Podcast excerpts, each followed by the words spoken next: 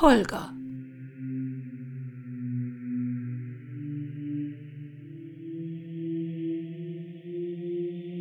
Ein Kurzkrimi von Henrietta Pazzo.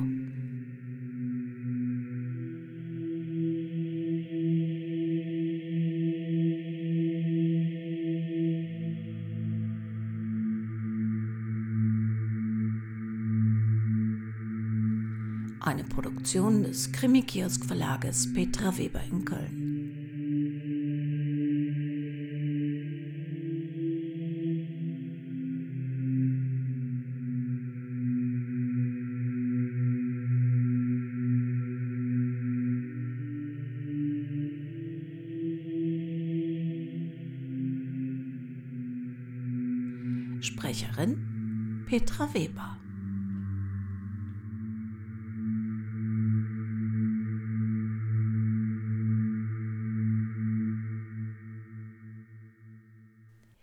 Herr Bender, geht's wieder?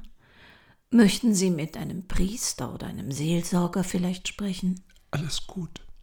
Es geht schon wieder. Sie müssen mich ja sicher irgendwas fragen, oder? Ja, natürlich. Ich, also ich weiß, dass das jetzt im Augenblick besonders schwer für Sie ist.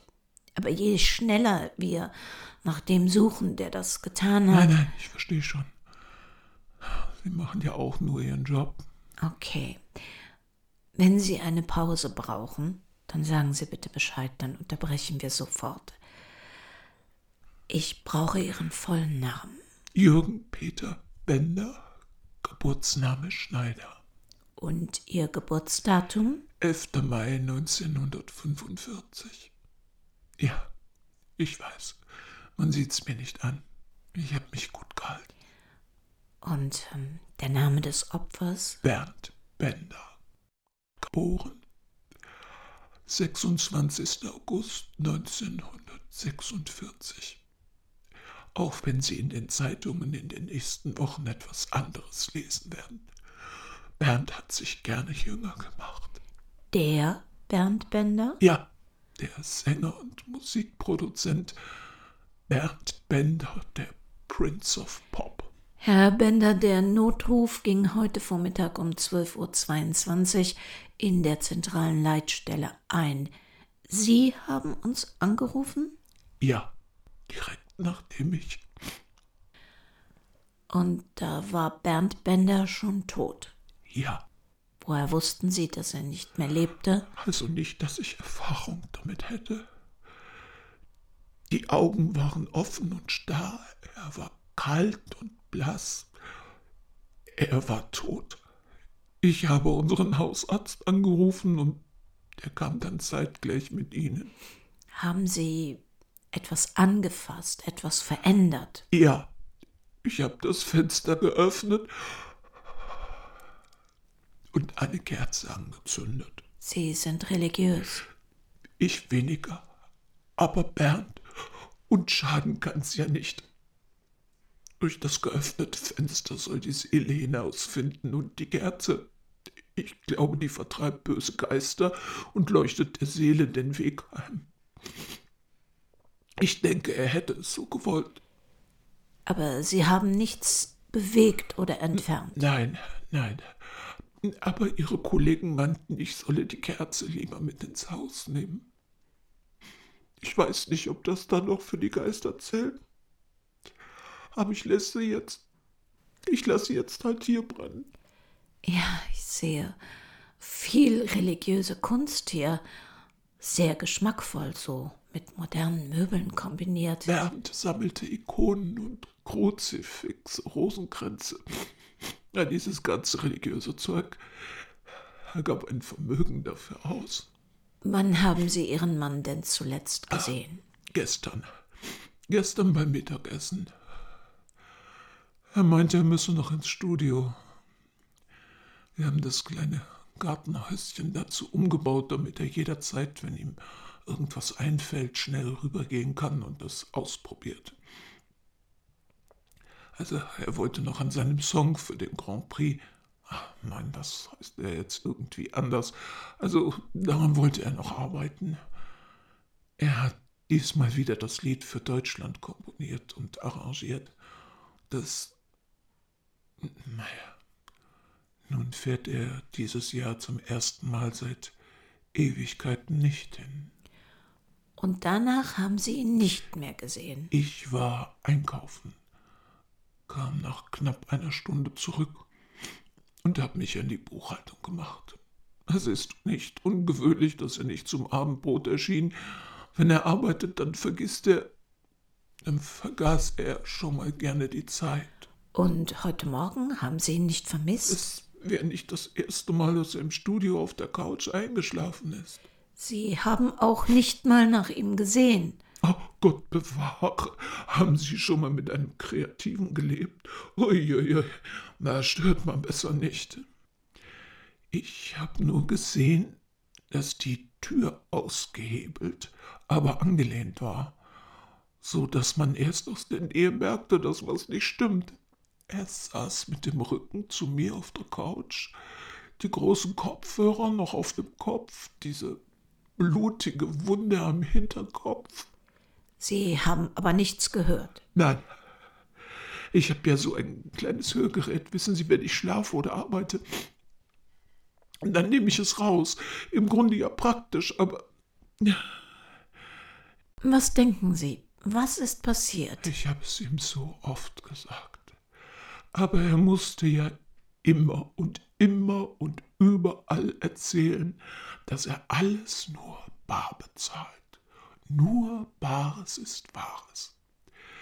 Er hat ständig irgendwas bestellt, da konnte man sich an den fünf Fingern abzählen, dass wir Geld im Haus haben. Hier flattern überall ein paar Hunderterlose rum. Ich kann Ihnen nicht mal sagen, ob oder wie viele im Studio lagen. Hätte jemand geklopft, um herauszufinden, ob das Häuschen leer ist, Bernd hätte es ja gar nicht gehört, wegen der Kopfhörer, dann hätte man angenommen, er ist bei mir im Haus. Hier haben Sie eine Alarmanlage, aber drüben im Studio nicht. Fahrlässig. Ich weiß. Aber Bernd meinte, wir sehen doch, ob einer meine Elektronik wegschleppt. Und im Zweifel sind wir gut versichert. Sie denken also, dass Einbrecher das Studiohäuschen aufgebrochen haben? Ihr Mann, der mit dem Rücken zur Tür, Kopfhörer aufsaß, hat das nicht mitbekommen und dann von hinten einen Schlag auf den Kopf erlitten. Dann haben der oder die Täter sich herumliegendes Bargeld gegriffen und sind weg. Das denken Sie hat sich ereignet. So könnte es gewesen sein. Sie sind schon lange verheiratet? Seit Oktober 2017. Seit wir richtig durften. Dieses Partnerschaftsding, das haben wir nicht gemacht. Also, wenn schon heiraten, dann richtig. Aber Sie sind schon länger zusammen? Seit 58 Jahren. Wir wohnten damals beide zur Untermiete bei einer älteren Dame die für ein paar Mark mehr ab 22 Uhr nicht hinsah, wer da durch den Flur kam. Es ist schon merkwürdig. Wären Sie damals zu uns gekommen, Sie wären gekommen, um uns zu verhaften. Wir waren 175er. Wir gehörten weggesperrt, umerzogen, entmannt. Die Welt und die Zeiten haben sich Gott sei Dank verändert. Der Paragraph 175 ist Geschichte. Ja, Teil meiner Geschichte. Unserer Geschichte. Glauben Sie, dass es so etwas wie Bestimmung für zwei Menschen gibt? Dass zwei sich im Leben finden sollen und dann für immer zusammengehören. Sie meinen die große Liebe. Hm. Ich bin wohl mehr der Typ für mehrere kleine. Dann haben Sie ihn oder sie einfach noch nicht getroffen. Dieses Ying zum Yang, dieses eine Puzzleteil, das sie ergänzt, aus zwei Teilen ein Ganzes formt. Wenn Sterne plötzlich heller leuchten, Vögel lauter singen, und die Welt bunter wird, sobald er in der Nähe ist. Sie haben viel gemeinsam erlebt. Ich sehe an den Fotos, dass Sie viel gereist sind. Ja, Bernds Beruf brachte das so mit sich. Er, der Kreative, ich, der Buchhalter. Er gab aus, ich sah zu, dass es wieder reinkam. Sie ahnen ja nicht, was seine Suite im Hotel Danieli in Venedig für eine Woche kostet. Oh, Sie meinen das, wo The Tourist gedreht wurde mit Johnny Depp und Angelina Jolie? Nein, aber ich kann mir denken, was sowas kostet. Ein Geschenk von Bernd zu meinem 50. Ich habe die Preise natürlich später in der Abrechnung gesehen. Er war immer sehr großzügig, hat nie geknausert oder sich lumpen lassen. Capri, Nizza, Venice Beach, Broadway, Tokio, Rio. Wir waren überall. Sogar einmal hat er uns in die Oscarverleihung reingeschmuggelt. Bernd hat selbst viele Preise gewonnen. Nun ja, keine Grammys, aber alles, was es so gibt, haben wir abgeräumt. Rauschende Feste danach, Partys, wild. Ja, damals. In 58 Jahren. Da wird es aber nicht nur Sonnenschein gegeben haben. Nein, wir hatten auch zu knabbern. Am Anfang, da waren wir ja ständig irgendwie auf der Flucht. Mitte, Ende der 60er. Da hast du immer einen Blick über die Schulter geworfen, ob dir einer folgt, wenn du zu einer Party, einem Freund oder in einen geheimen Club gingst. Geradezu paranoid wurde man dabei. Ende 60er, Anfang 70er. Freie Liebe. Ging aber nicht um Liebe, ging nur ums Vögeln für Heteros. Liebe war noch lange nicht frei. Unsere zumindest nicht. Aber Bernd wurde immer bekannter. Finanziell lief es gut. Langsam wurde es auch liberaler. Den 175er gab es dann nur noch in abgeschwächter Form, auch wenn da noch viele Freunde im Knast waren. Dann haben wir unser eigenes Label gegründet. Raus aus der Abhängigkeit der Musikproduzenten, alles selber machen. Der Rubel rollte, bis so ein neidischer Liedermacher Bernd in einer Talkshow outete. Die Liebeslieder sind gar nicht für Frauen. Der Verkauf ging dann erstmal drastisch zurück. Ha, und dann kamen noch die Downloads. Oh, da sah es eine Zeit lang verdammt übel aus. An allen Fronten brachen die Einnahmen weg. Ja, der kauft noch eine Platte oder CD, wenn er den Song auch auf einer Tauschplattform umsonst bekam. Das ist uns damals beiden ganz schön auf die Stimmung geschlagen. Da flogen auch schon mal Fetzen. Nachts ackern statt nächtlich absacken. Ich habe mich über neue Märkte und Vertriebswege schlau gemacht und Bernd hat sich die Finger wund komponiert und Songs aufgenommen. Aber wir haben das geschafft. Jürgen, ich wusste, dass du der Richtige für mich bist. Schon immer, seit ich dich kenne. Du und ich, das Dream Team, hat er immer gesagt. Und ich habe ihn in den Arm genommen und wir Und dann kam meine Diagnose. Krebs. Er an meiner Seite, bis ich in den OP geschoben wurde. Du stirbst nicht, das lasse ich nicht zu, ich brauch dich, hat er geflüstert, während er meine Hand nach der Chemo festhielt. Und kaum war ich gesund, wurde meine Mutter dement. Fünf Jahre des Bangens, was ist jetzt schon wieder? Isst und trinkt sie richtig, irrt sie durch die Gegend. Er war immer für mich da, aber ich auch für ihn. Als ein Mitarbeiter wie ein Rabe klaute Technik aus Bernds Studio, haben wir das gemeinsam herausgefunden und alles, was er auf eBay zu verticken versuchte, wieder zurückgeschafft. Ja. Dream Team.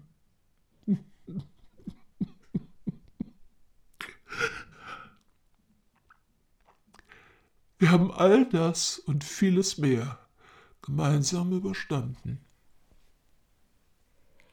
Haben Sie ein Rezept für mich? 58 Jahre schaffe ich zwar nicht mehr, aber ein Tipp, falls ich mich doch mal für die große Liebe entscheide? Ehrlichkeit. Ich empfehle Ihnen Ehrlichkeit. Herr Bender, werden Sie zurechtkommen? Sollen wir nicht lieber jemanden für Sie verständigen? In ein paar Stunden oder Tagen lässt der Schock nach und dann sollten Sie nicht alleine sein. Ich werde eine Zeit lang zu Freunden ziehen. Das ist eine gute Idee. Draußen lauert jetzt auch schon eine Meute von Fotografen. Bitte werden Sie den kriegen? Ich weiß, was Sie jetzt von mir hören möchten. Alle in dieser Situation quält der Gedanke. Ich kann Ihnen aber nur versprechen, dass wir unser Bestes geben werden. Nicht, weil es um Bernd Bender geht. Das tun wir immer. Vielleicht tröstet sie der Gedanke, dass in Deutschland laut einer Statistik von 2019 tatsächlich 94 Prozent aller Morde aufgeklärt werden. Und wie geht es jetzt weiter? Ihr Mann wurde bereits vor einer Stunde in die Rechtsmedizin gebracht. Ich bekam eben eine SMS, dass der heftige Schlag mit einem stumpfen Gegenstand auf den Hinterkopf einen Schädelhirntrauma verursacht hat, das vermutlich vorbehaltlich weiterer Untersuchungen zum Tod geführt hat. Theoretisch ist es natürlich auch möglich, dass ein Herzinfarkt oder eine andere internistische Erkrankung dazu kam. Da bleibt jetzt nur die Obduktion abzuwarten. Wenn der Körper freigegeben ist, werden Sie benachrichtigt. Und dank dieser SMS wissen wir jetzt, dass wir entsprechend der Form der Wunde nach einem Rohr oder einer Stange suchen müssen. Täter entledigen sich meist in Tatortnähe solcher Gegenstände, um sie nicht im Besitz zu haben, falls sie aufgegriffen oder von Zeugen gesehen werden. Und wenn wir erst die Tatwaffe haben, dann sind wir auch schon ein ganzes Stück weiter. Wo kommt sie her? Ist DNA drauf? Hat sie jemand gesehen? Wo wurde sie gestohlen, entwendet oder mitgenommen? Und so weiter. Dann bleiben sechs Prozent, die Sie nicht finden. Herr Bender, bleiben Sie positiv. Wir gehen erstmal von den 94 Prozent aus. Ich habe meine große Liebe für immer verloren. Da gibt es nichts Positives. Ja, das war dumm von mir. Für Sie sieht natürlich im Moment nichts positiv aus. Und dennoch, Sie hatten etwas, was vielen Menschen ihr ganzes Leben lang nicht vergönnt ist, eine ganz, ganz große Liebe. Sie hatten 58 gemeinsame Jahre. Mit diesen Worten verließ die Kommissarin, deren Namen er sich nicht gemerkt hatte, das Haus und ließ ihn trauernd zurück. Sie hatte recht und doch so Unrecht. Ja, er hatte eine große Liebe gehabt. Als er gestern das Haus verlassen hatte, da ahnte er nicht, dass sich alles so schnell ändern könnte. Er hatte Monika auf der Straße getroffen. 58 Jahre lang waren sie sich aus dem Weg gegangen, hatten die Straßenseite gewechselt und Blickkontakt gemieden. Und gestern? Gestern nicht. Da war sie auf ihn zugegangen. Jürgen, ich bin sehr krank. Und bevor das alles hier vorbei ist, muss ich etwas von dir wissen. Warum bist du damals nicht zum Bahnhof gekommen? Aber das bin ich doch. Monika, wie geht es Holger denn? Ist das ein grausamer Scherz? Ich verstehe nicht. Du verstehst nicht. Am Montag, den 13. April 1964, hat mein Bruder Holger sechs Stunden an einem Bahnsteig gestanden und auf den Mann gewartet, der mit ihm in eine freiere, eine schönere Zukunft wollte, eine Zukunft in einem anderen Land, einem, in dem er mit der Liebe seines Lebens leben dürfte. Rotz und Wasser hat er geheult, als du nicht gekommen bist. Du warst doch sein Puzzlestein, sein Ein und alles. Moment, Moment. Montag, 13. April? Nein, nein, nein, nein, es war ein Wochenende. 18. April. Ein Samstag? Ich weiß das noch ganz genau, es war ein Wochenende. In dem Brief stand 18. April, Gleis 4b. Bernd hatte mich zum Bahnhof gefahren, und als Holger auch nach Stunden nicht kam, da bin ich zusammengebrochen, wusste nicht wohin, und ich hatte doch alles gekündigt, und, und ich dachte, er hätte Angst bekommen, dass wir auffliegen, oder ich wäre vielleicht doch nicht sein Puzzleteil. Bernd war dann für mich da, tröstete mich, sagte, komm, du hast doch schon gepackt, dann fahren wir beide eben los. Irgendwohin. Einfach so. Alles vergessen. Bernd, hat er dir auch Holgers Brief gegeben? Aus einer Drei lässt sich sehr leicht eine Acht machen. Du. Nein. Nein. Du hast ihn also nicht sitzen lassen. Nun, immerhin hast du dich aber sehr schnell und sehr lukrativ getröstet, dich nie mehr gemeldet und bist auch mir aus dem Weg gegangen. Nein, ich wäre mit ihm bis ans Ende der Welt gefahren, ohne einen Pfennig Geld. Ich wäre für ihn und mit ihm ins Gefängnis gegangen. Ich, ich, ich war erleichtert, als Bernd mir erzählte, dass er nicht mehr hier wohnt ihn zu treffen, ohne ihn lieben zu dürfen, das, das wäre nicht gegangen. Tja, da hat Bernd dich wohl belogen. Holger ist immer noch hier, auf dem Südfriedhof. Er hat sich noch am Abend des 13. April auf unserem Speicher aufgehängt. Jürgen Bender starrte auf die dicke Kerze. Die Kommissarin hatte in einem recht. Er hatte einmal die ganz große Liebe gefunden, jedoch keine 58 Jahre mit ihr. Laut Beschreibung würde die Kerze in 17 Stunden verbrannt sein. Die roten Flecken und die große Delle am oberen Rand waren schon seit heute Mittag weg. Ohne die Tatwaffe durfte er auf die sechs Prozent hoffen.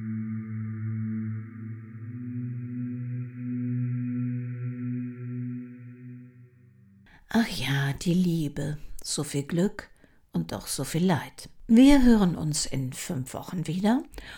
Und bis dahin, egal ob Sie nun die große Liebe schon gefunden haben oder er oder sie noch irgendwo da draußen auf Sie wartet, wo immer Sie auch sind und was immer Sie auch tun, passen Sie bitte gut auf sich auf.